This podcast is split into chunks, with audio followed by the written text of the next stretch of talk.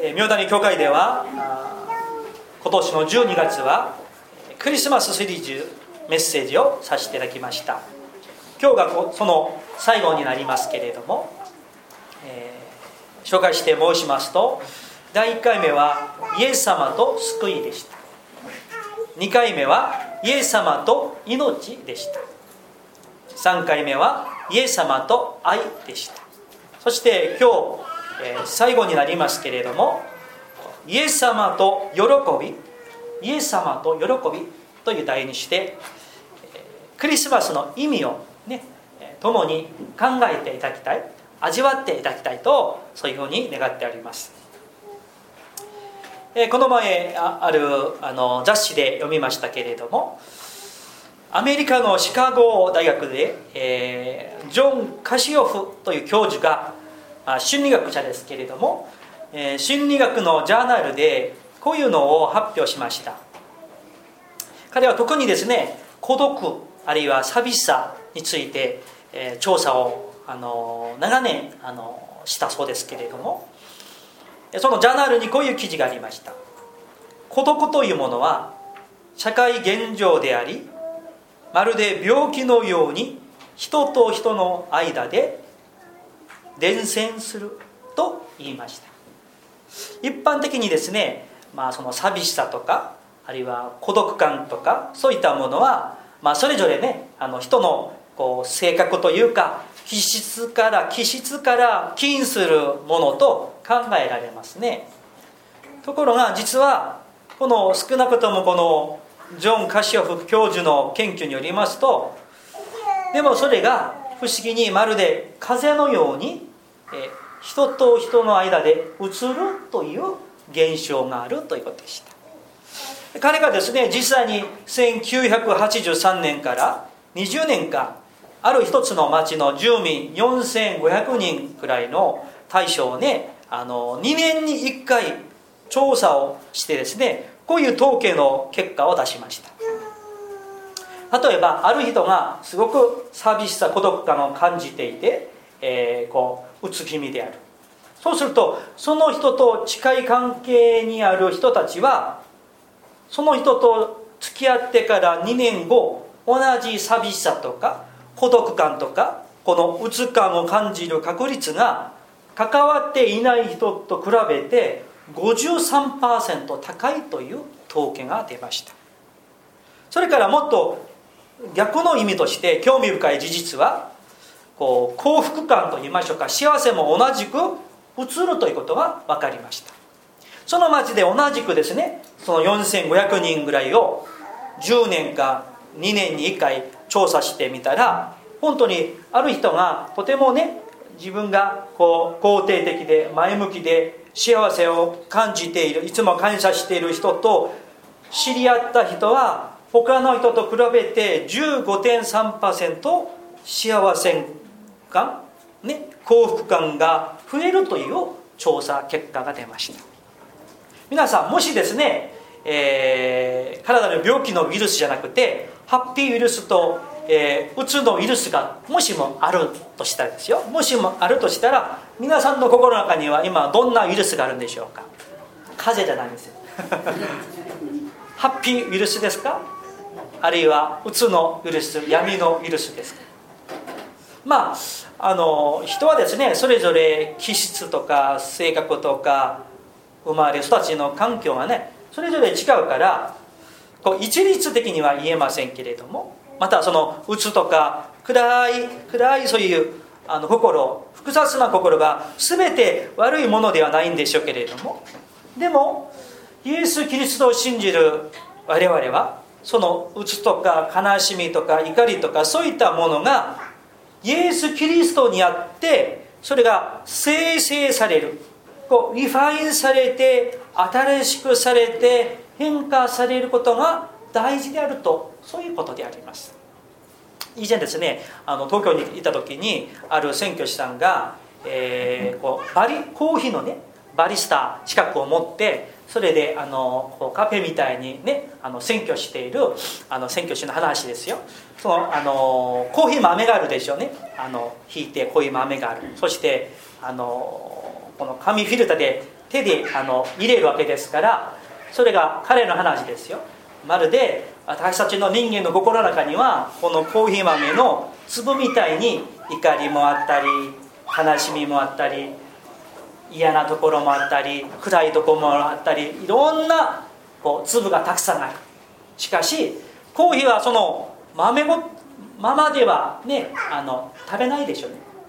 そういう粒がたくさんあってもそのお湯を入れる人がまるで神様のようで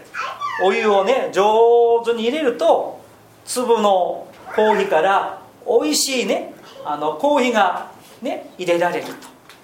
私たちの心の中にあるそういったたくさんのいろんな粒がある。怒りとか憎しみとか許せない気持ちとか鬱とか、ね、いろんな粒がある。でもそれが神様の御手によってまるでね精霊様の恵みが上手にですね、えー、のの字であのね そう入れるとですね美味しいコーヒーが入れられるようにそこからいろんな粒あってもすごいですね。我らのすごい神様に喜ばれる。人を愛し人に愛される綺麗な品性が出てくるんですよと話して。なるほどすごいなとね。こういう入れながらいい話をするなとね。あの聞いたことがあります。ところが皆さん今日今日の御言葉に2つの言葉に注目していきたい。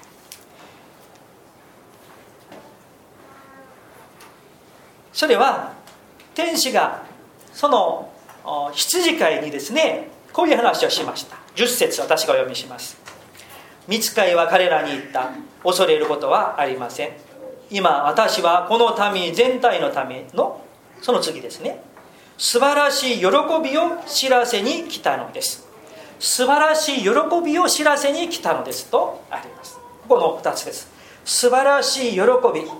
そしてその素晴らしい喜びを知らせに来たということであります。素晴らしい知らせってどんなもんでしょうか？天使がですね羊飼いにそして今日この礼拝に来ていらっしゃる皆さんにイエス・キリストが神様が私たちに皆さんに素晴らしい知らせをね素晴らしい喜びを知らせに来たんですよ。と語っておられます。素晴らしい知らせなんでしょうか。年末のジャンボ宝くじの当たろうの手でしょうそうではないでしょうね。素晴らしい喜びというものはイエス・キリストそのお方であられます。天使はまず羊飼いたちにこの素晴らしい喜びを知らせてくれました。そしてその羊飼いを通して多くの人々にまたその素晴らしい喜びを知らせてもらうことであります。イエス・キリストが2017年前あのイスラエルのベツレームの生まれ親でお生まれになったのは私たちみんなに素晴らしい喜びを知らせるためであります。それを知ってもらうため喜んでもらうため楽しんでもらうためにイエス・キリストがおいでになりました。そしてそれを 先に味わった人はそれを得て味わっている人々は先にその良い知らせを、ね、みんなにそれを告げ知らせてもらおうということがイエス・キリストの思いであります。まずイエス様を信じて救われて新しい命を得ているクリスチャンの皆さんにまず一つ考えていただくことがあります。イエス様は素晴らしい喜びを私たちに知らせてくださいました。そしてそのイエス・キリストを信じて私たちは歩んで生きています。キリストにあって私たちは生まれ変わりました。日々新しく作られています。そして私たちが周りの家族の方々友人の方々知人の方々にこういうふうに言ってほしいんですね。皆さん私がねイエス様を信じて私は変わりましたよ。この悪かった私が頑固だったこの私が自己中心的だったこの私がイエス様を信じてこんなに変わりましたよ。ほら見てきてくださいと見に来てくださいと。そういうふうに素晴らしい喜びを知らせることがイエス・キリストの思いであります。もしもですよ。もしもある教会に初めての方が教会に出席なさいました。それでですね教会に初めていたわけですから、えー、教会ってどんな人がいるんだろうってねこう見たらですねみんな暗くてですね希望はあんまり見えなくてですねみんなね本当に真夏の白菜みたいにですねしお れてですね、ま、もう挨拶してくれる人もないし頑固な顔していたらですねもしもですよ私が美信者だったら初めて教会にいたらもうその次から行きたくないでしょう、ね、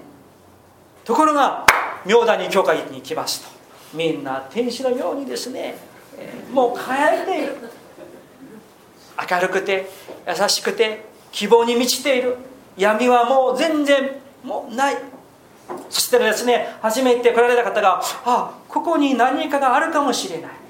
何だろうと思ってですねと思うわけじゃないでしょうか。一つですね私の,、えー、あの20代の、まあ、私は韓国人ですから軍隊に行くんですけれども兵役にいてですねその時にまあクリスチャンでしたけれどもこういうことがありました。あの、まあ、軍隊っていろんな訓練があったり作業があったりするんですけどね。銃を持つよりしゃべるを持つ方が長いかもしれませんけれどもいろんなことがあるから体もしんどいし疲れているしでいろんなことが思いがあるんです。そしてもう全国から集まった、ね、一つのその正体に二十何人のですねもう全然違う人がいるし千人公人がいるからそのあの、ね、上下関係も厳しくあるわけなんですね。ところがある日ですねあの山の方でこうあの作業してたところ私のかなり上の1000人が私にこう言いました「お前ちょっと来てでえんですか?」って言ったら「お前なあのな、え、前から考えたんだけどお前はなんてあのこういうしんどい作業していてもあるいはあの変えて、えー、内務室に帰っていてもいつもなんかあなたはねお前はちょっと違うなって、えー、いつもこう微笑んでいるように何かしんどい顔をしていない何なのと聞いてあの聞かれたんですね。そしてこれは不思議なチャンスだなと思ってですねそのあの人にですねそれはですね実はそれはイエス様を信じてですねイエスが私の心の中におられるからねまあたとえ体は疲れているんだけれどもでも希望があるから喜んでいられますよとねあの短い時間でしたけれどもそういう話をしたことがあるんです。それでねほほ不思議だなと思ってですね。その夜からですよ。その夜からほぼ2年近くを毎晩夜就寝の時に私がみんなの、ね、ために就寝の祈りをさせてもらいましたそれでねその祈りを持って伝道したわけですね。で多くの人々をね日曜日になったら教会にですねたまに私が1000人になったら公認みんなね強引に連れてですね教会にいたこともありますけれども実際それで洗礼を受けたね人も生まれてきたわけです。ところが皆さんこの素晴らしい喜びを知らせに来たということのとても関連する大事な御言葉が1箇所あります、えー、あの字幕に出るかな？イザヤ書あり、ま、あったっけ？ない、うん、ではですね聖書をお持ちの方は開いていただいてあのお持ちでない方は私がお読みしますのでご覧ください。イザヤ書61章1節2節3節です。私がお読みしますので聖書をお持ちの方は開いていただいてまたお持ちない方は聞いていらっしゃってください。イザヤ書第61章1節から3節1226ページです。それでは私がお読みいたします。よろしいですか？はい。神である主の霊が私の上にある。主は私に油を注ぎ貧しい者に良い知らせを伝え心の傷ついたものを癒すために私を使わされた。囚われ人には解放を囚人には釈放を告げ主の恵みの年と我々の神の復讐の日を告げ全ての悲しむ者を慰めシオンの悲しむ者たちに灰の代わりに頭の飾りを悲しみの代わりに喜びの油を憂いの心の代わりに賛美の街灯をつけさせるためである。彼らは義の樫の木栄光の栄光を表す主の植木と呼ばれよう。アーメン。ここにですねこういう言葉があります。貧しい者に良い知らせを伝えること。心の傷ついた者を癒すこと。そして囚われ人には解放を囚人には釈放をつけることこそイエス・キリストがお生まれになったクリスマスの誠の意味ではないでしょうか。弱い人があるいは病の人があるいは傷ついた人が何かにとらわれている人々がイエス・キリストにお出会いしてそして誠にそのイエス・キリストによって変えられること。それこそキリストの誠の意味であります。なぜならイエス・キリストがおいでになったのは私たちに新しい命を与えるためであります。誠の平安と誠の喜びを与えるために来られたわけです。だからだから傷ついた人々が回復される。何かのにとらわれた人々が解放を得る。これがクリスマスの本当の意味であります。だからキリストにあって悲しむ者苦しむ者痛む者彼らにですね冠を喜びを賛美のガイドをつけさせてくださる。これはなんと、ね、素晴らしい歌のような御言葉なんでしょうか。ですからクリスチャンの方々あるいは初めての方々どうかお願い申し上げます。イエス・キリストによって変えられるように主を待ち望んでいただきたいです。希望のない方が希望に満たされること。闇に何かに縛られる人々がそこから自由になること。悲しみとか痛みとかそういったものに本当にいっぱいになっている人々が喜びに満たされること。そのためにイエス・キリストがおいでになりました。ところがここからもうちょっと掘り下げてもうちょっと根本的なことを一つ考えていただきたいと思います。ではイエス・キリストと喜びとはどういう意味があるのかということであります。それはですねただ教会に来たらまあいい人がいるからあるいは面白いからあるいはたまにはおいしいもの食べるから嬉しい、えー、喜ぶということではないでしょう。まあそれも一つの要素かもしれませんが最も根本的な喜びのことについてお話をしたいと思います。なぜイエス・キリストには喜びに満ちているんでしょうか？なぜイエス・キリストに出会った人には喜びに満ちているんでしょうか？それはイエス様が我々人間として人生としては決して解決できない2つの問題について解決してくださって答えをくださったからです。その2つは何でしょうか？それは命と死というものであります。命と死。今はですねあの IT とか、えー、AI とか人工知能とか科学医学といったものがですね本当にもう発展して発展しすぎてですね人間にできることがたくさんありますね、うん、簡単にですね、えー、多くの人々が持っているあのスマートフォンありますよねスマホ。そこにですね Google にですね明日の神戸の天気は？と聞いたらですね明日の神戸の天気は晴れるでしょとかね言ってくれる。もうあのこの前ニュースラジオニュース聞いたら名古屋の愛知県では今年も1回そして来年もあの無人の自動車の,、ね、そのロードテストをもうやるということなんです。アメリカでは少なくとも、ね、あのある記事みたいですよ。10年以内にもうアメリカではですね事故を減らすために人間が運転したら居眠りしたりですね加速したりして事故が起こるからあのもう無人の車をもうアメリカの、えー、ではもう全米にそれを実施したりとかそういう話があるわけなんです。ところがいくらですね人工知能が医学が科学が発達してもですね人間には解決できないことが2つある。それがさっき申し上げました。命と死。というものであります。あるもので人の病気を癒すことができる。そして病気を癒して生命をね伸ばすことができる。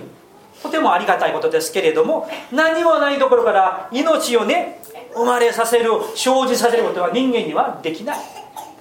そしてどうしても死ぬことを防ぐことができな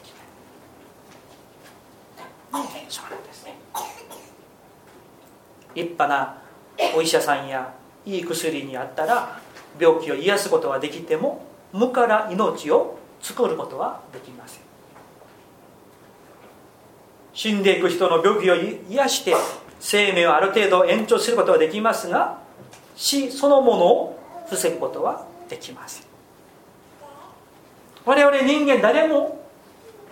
命と死に対する答え解決策は実は人間からは出てこないわけです。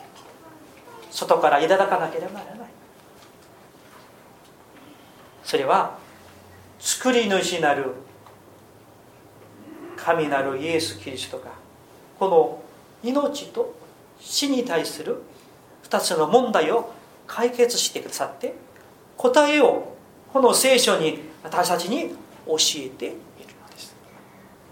イエス・キリストが言いました。ヨハネの福音書6章35節。字幕に多分出るでしょうけれどもお読みいたします。一緒に読みましょうかね。よろしくお願いします。3はい。イエスは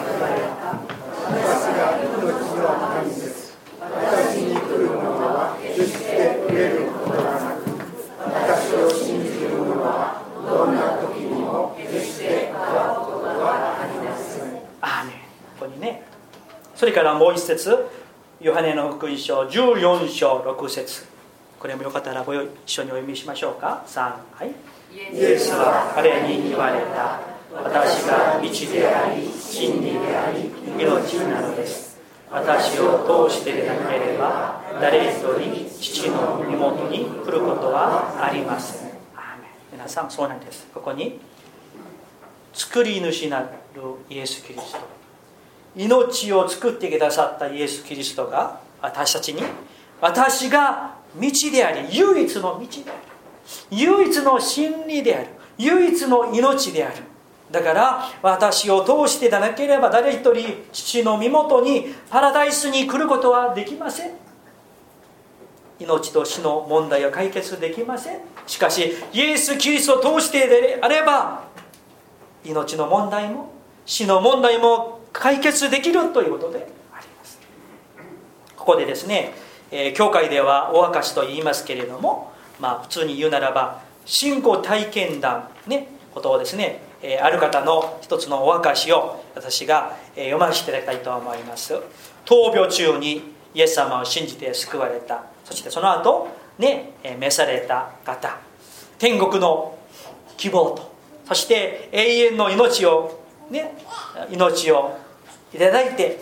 ね、えー、手に召された方のお兄さんのクリスチャンのお証であります信徒の皆さんは水曜日でですね、え学びをしたそのお証でありますえー、ね、ちょっと省略しながらお話したいと思います。今から3年前2014年の春東京の私立大学病院の病室である先生により洗礼を受けその後2ヶ月後に昇天した3歳下の弟のお証しをしたいと思います。弟は終戦の年の春に生まれ地元の高校を卒業東京の信用金庫に就職し支店長にもなり定年まで一度も転職せず42年間勤務しました。職場は結婚した妻と息子2人の4人家族。彼の目標は小さくても家を建てること。子供を大学に学ばせることでした。理由があって大学進学への意識が人一倍強かったのです。ある時弟から電話がかかってきました。兄貴ちょっと話を聞いてくれないか？俺はこれから何を生きがいにして生きていったらいいのかが分からなくなって夜もよく眠れないし酒を飲んでもちっとも美味しくないんだ。彼はすでに目標だった家も建て息子たちも有名私立大に入学させ長男は卒業後大企業に就職しました。目標を達成した彼はこれから何を目標に生きていけばよいのか悩み苦しんでいました。私は自分の力で頑張ってきたからなんだよ。本当の神様から離れてはどんなに成功したとしてもそれは虚しい。聖書に私から離れてはあなた方は何一つできないからである。ヨハネ15の5と書いてあると言いました。神様どうか今まで自分の力で頑張ってきた弟を憐れんでください。そしてこれからは神様を第一として生活ができますように彼の罪を許しその重荷を取り除いてくださいと祈りました。それから弟は聖書を読むようになりました。朝夕の通勤に片道1時間以上かかりその通勤時間を利用して聖書を読み始め真剣に神様を求め始めました。しかし当時は大文字家などもあって祭司から宗教はお金がかかると猛反対に遭うことになりました。そんな時病気が再発して入院し手術を受けました。俺はもう長くない。天国へ行けるかな？と弟から電話ありました。大丈夫？あなたはイエス・キリストを信じると告白しているんだから心配しなくていい。と私が答えると俺洗礼を受けていないからな。と弟は答えました。このことを僕先生に伝えると病院での洗礼式を快諾してくださったのです。弟は病気が再発する以前から罪を悔い改め今まで神様のものを盗んでいたと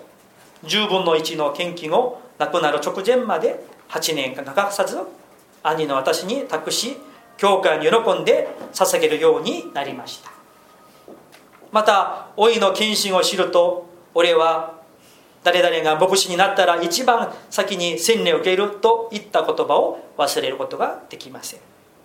結局この夢は実現できませんでしたが神様は病室での洗礼を用意してくださったのです。弟は69年の生涯でしたが弟はあ魂は永遠に天国にあることが大きな慰めとなっています。心はあ主は心の内砕かれたものを癒しその傷を包まれる詩編147編3節。いかがでしょうか。とい闘病中召されましたけれどもでも亡くなって終わりではない。滅びではない。闇ではない。永遠に主と共に行くのだ。私はパラダイスに行くのだという希望が与えられると実はクリスチャンは神を信じる者は死ぬことが実は恐れではないのです。ある国ではですね教会での葬式を葬儀をですねあの日本は前夜式告別式と言いますけれどもある国ではその葬儀をですね天国観葬式と言うんです。分かりますか、ね、天国にお送りする。で家族は例えばですよ家族が亡くなりました。お父さんお母さんが亡くなりました。でもその中でね慎むわけですけれども感謝できる。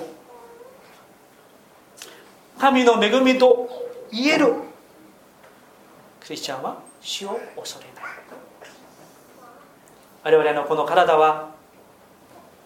この肉体はなくなると土に帰るでしょう。しかし新しい体新しい魂としてよみがえって永遠に神を賛美し礼拝し喜んで生きられることを前もって先取り信仰を持って見ているから喜んでいられるのでありますでもこ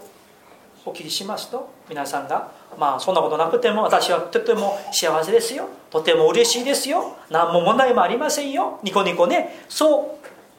言える方がここにおられるかもしれません。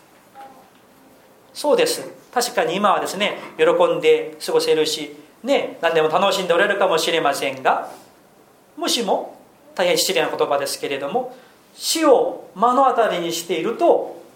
今まであったあの嬉しさ喜び楽しさは嘘のように消えるに違いないと思います。そしてあの死に対して恐れて恐れて死にたくない死にたくないと叫ぶようになるでしょう。それが人間であります。いくら覚悟しても恐れない恐れないと何度も自分自身に聞かせても死というものを人間は避けることができない。イエス・キリスト以外には死というものを避けることができません。だからクリスマスの本当の主人公であるイエス様はこのように言いました。私はよみがえりです。命です。私を信じる者は死んでも生きるのです。また生きていて私を信じる者は決して死ぬことがありません。このことを信じますかイエス・キリストは命の主です。その命の主がこの地にお生まれになって私たちに本当の命を与えようとしておられます。そしてこのキリストから命をいただいて自分のものにさしていただく者には命と死の問題を超越して乗り越えることができる。だからキリストと共に歩む人はいつも喜んでいられる。それはですね何か物や富やそういったものが与えられるから喜べるのではなく我々の魂の奥底から泉のように川かの泉のようにポンポンポンポン湧いてくる誠の喜びがキリストから来るからなんです。メッセージを終わりたいと思います。この誠の喜びをぜひここにおられる皆さんイエス・キリストを通して皆さんのものにしていただきたい。掴んでいただきたい。今は若くてもあるいは今は元気であっても必ず命と死というものを乗り越える道はイエス・キリストだけにあります。誠のクリスマスの意味は私たちに喜びを与え命を与え愛を与えそして私たちがこの地においてもまた天においても主と共に喜びのうちに歩むことを主は切に願っております。この愛をこの救いをぜひですね皆さん受け取っていただけたらと願っております。お祈りします。それではしばらくですね。それぞれ黙祷の祈りの時をしばらく持ちたいと思います。しばらくお祈りいたしましょう。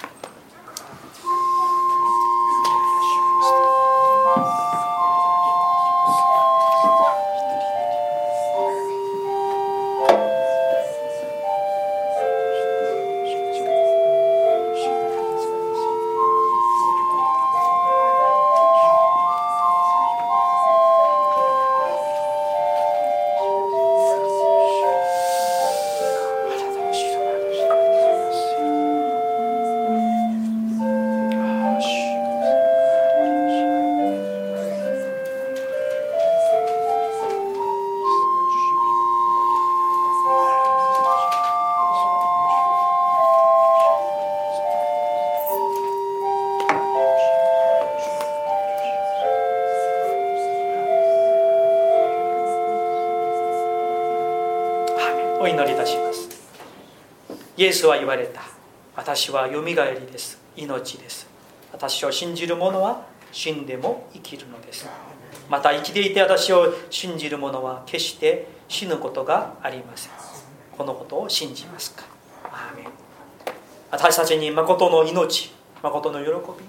誠の平安を与えるためこの地にお生まれになったイエス様本当に心から感謝いたします。主よ主と共に歩む人生こそ誠の喜びの人生であること。改めて教えてくださり本当に主を感謝いたします。ここに集っているお一人お一人がイエス・キリストを通して誠の人生の意味を喜びと命と平安と愛をいただけるように神様どうぞ覚えて祝福してください。心の悩みやあるいはご病気さまざまな複雑な問題を抱えている方がおられるでしょうか。主よ全ての命の根源であれるイエス・キリストが全知全能なるイエス・キリストが主よお一人お一人を覚えてその束縛から病から闇から悲しみから苦しみから主を釈放して解放して誠の自由をお与えくださいますように。誠の平安をお与えくださいますようによろしくお願いいたします。今日のこのクリスマス礼拝を心から感謝いたします。続くまた食事出会においても本当に主にあっての喜びの時を主をお持ちできますように主を祝してください。今日初めての方々あるいは友人知人の方々本当に主を感謝いたしますここに来たのは偶然ではなく神様のお導きであります。主をどうぞ初めての方々あるいはキリストさん